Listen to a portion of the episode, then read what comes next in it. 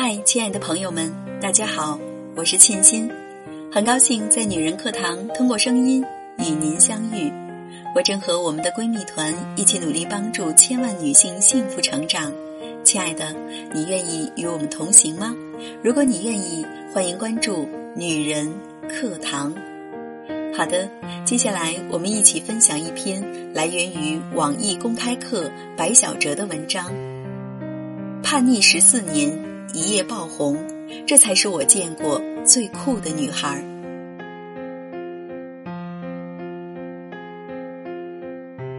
你见过最叛逆的女生什么样？再多设想，在见到石璐的那一刻，或许也都会被重新定义。她是乐队的夏天里唯一的女鼓手，是玩摇滚十四年的酷女孩，也是个单亲妈妈。人生就是一场海啸。你要有随时荡起双桨的准备。在明星谈心社，我们和石璐聊了聊他走过的那些义无反顾的路。我们玩的是肾上腺素，一句精准概括，也定义了刺猬乐队给二零一九年夏天带来的意义。人称中国第一女鼓手，石璐不高，只有一米五的个头。可他只要在舞台上，就能随着热血的音乐爆发出巨大能量。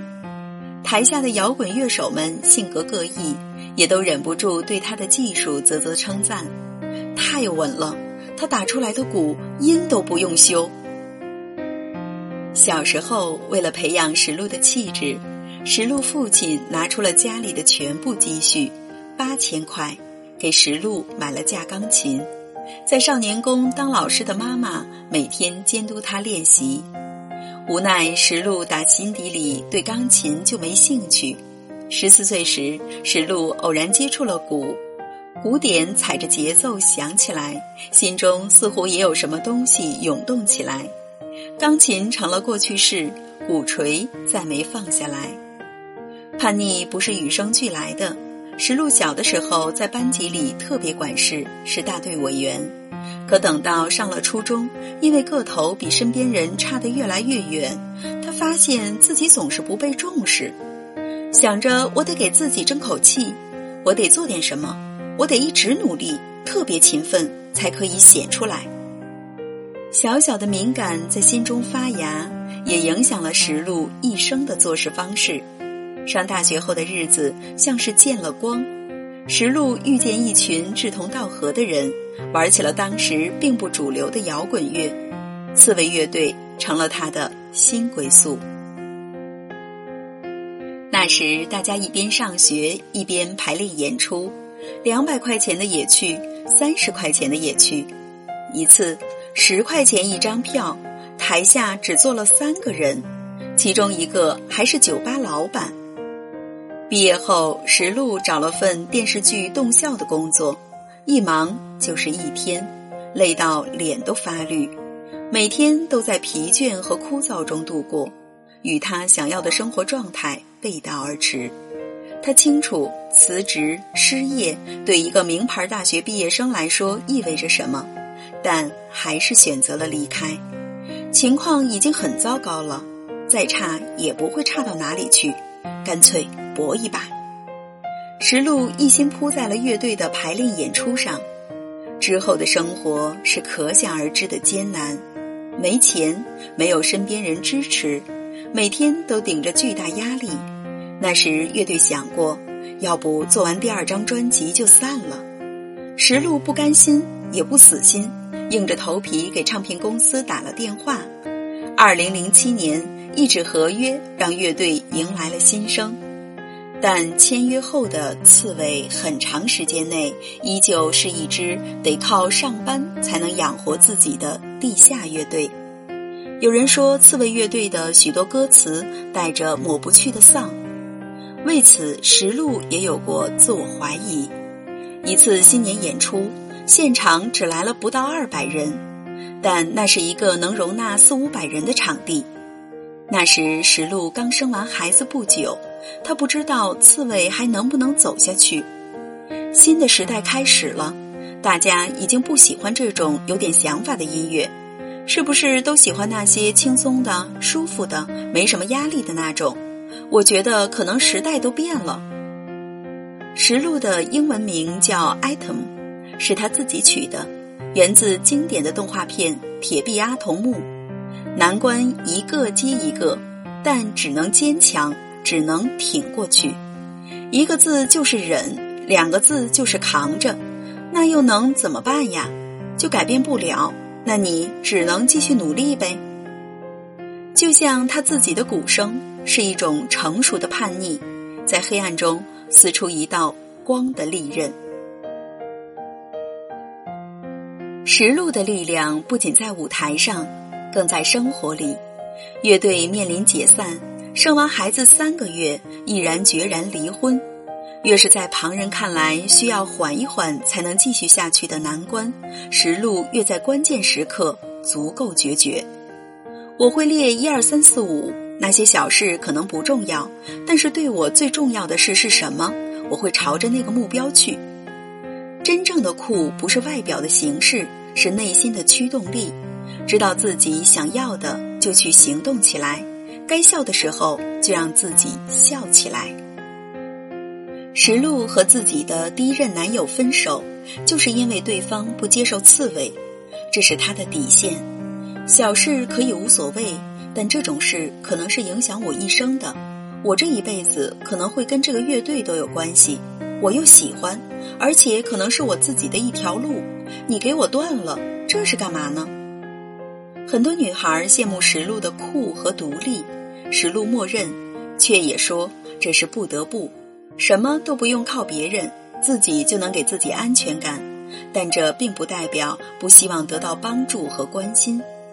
乐队主唱子健说：“石璐特别有野心。”石璐也不同意，他觉得自己好就好在目光短浅，在乐队里我是那个粘合剂，就是让这个事儿转，是组织者或者是踩油门的那个人，子健才是方向盘。然后一帆就是发动机。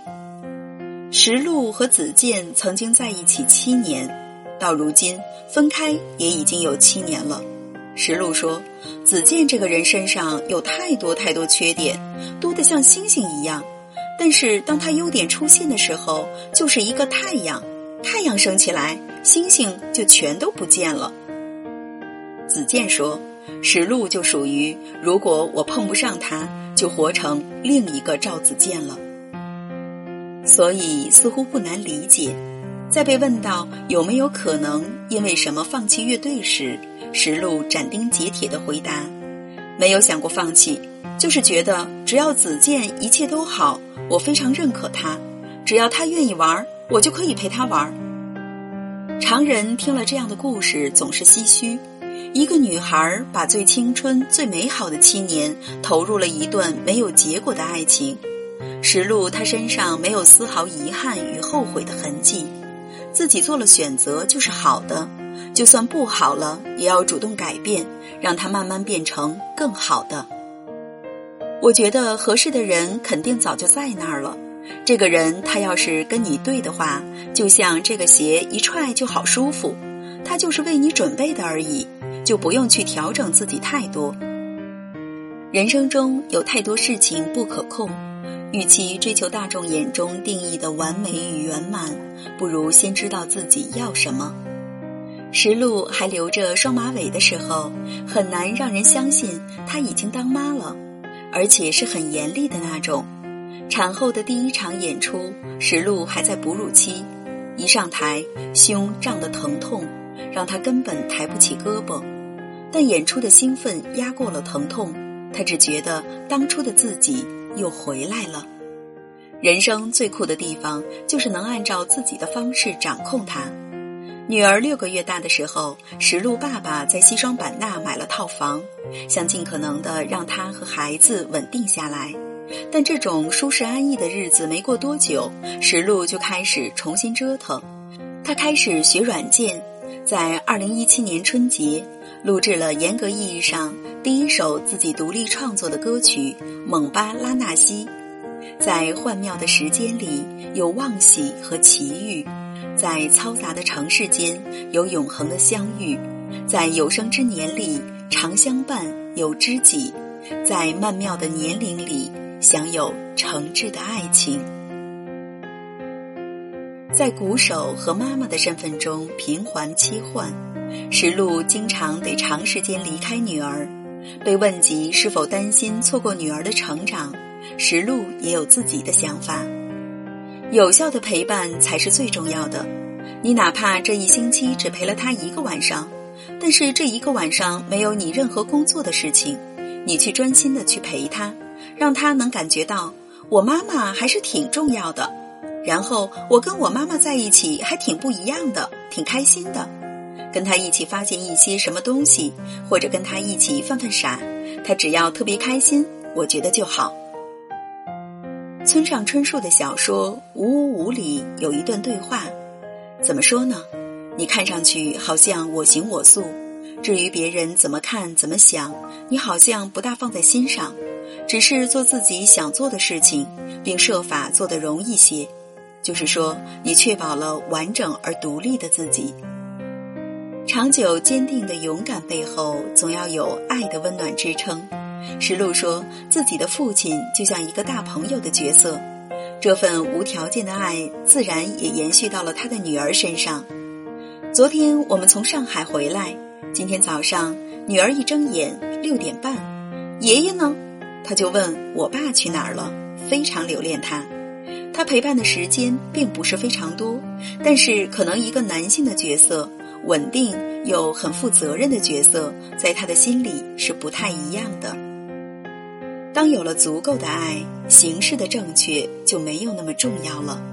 所以，单亲妈妈的标签也可以不是束缚，不足以带来困惑。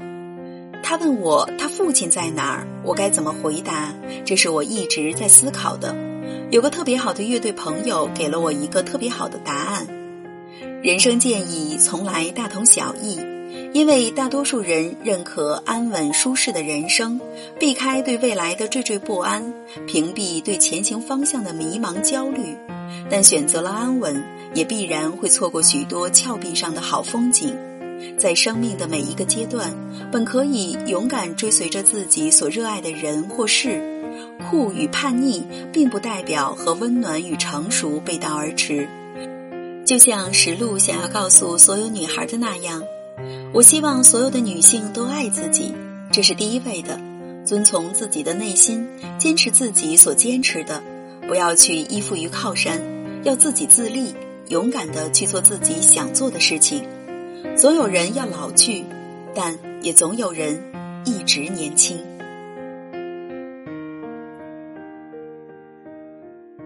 好了，亲爱的们，今天的分享就是这样了。我是陪伴您的闺蜜沁心，愿我的声音能给您温暖和力量。这里是女人课堂，在这里每天都有我们优秀的姐妹们相互陪伴与学习。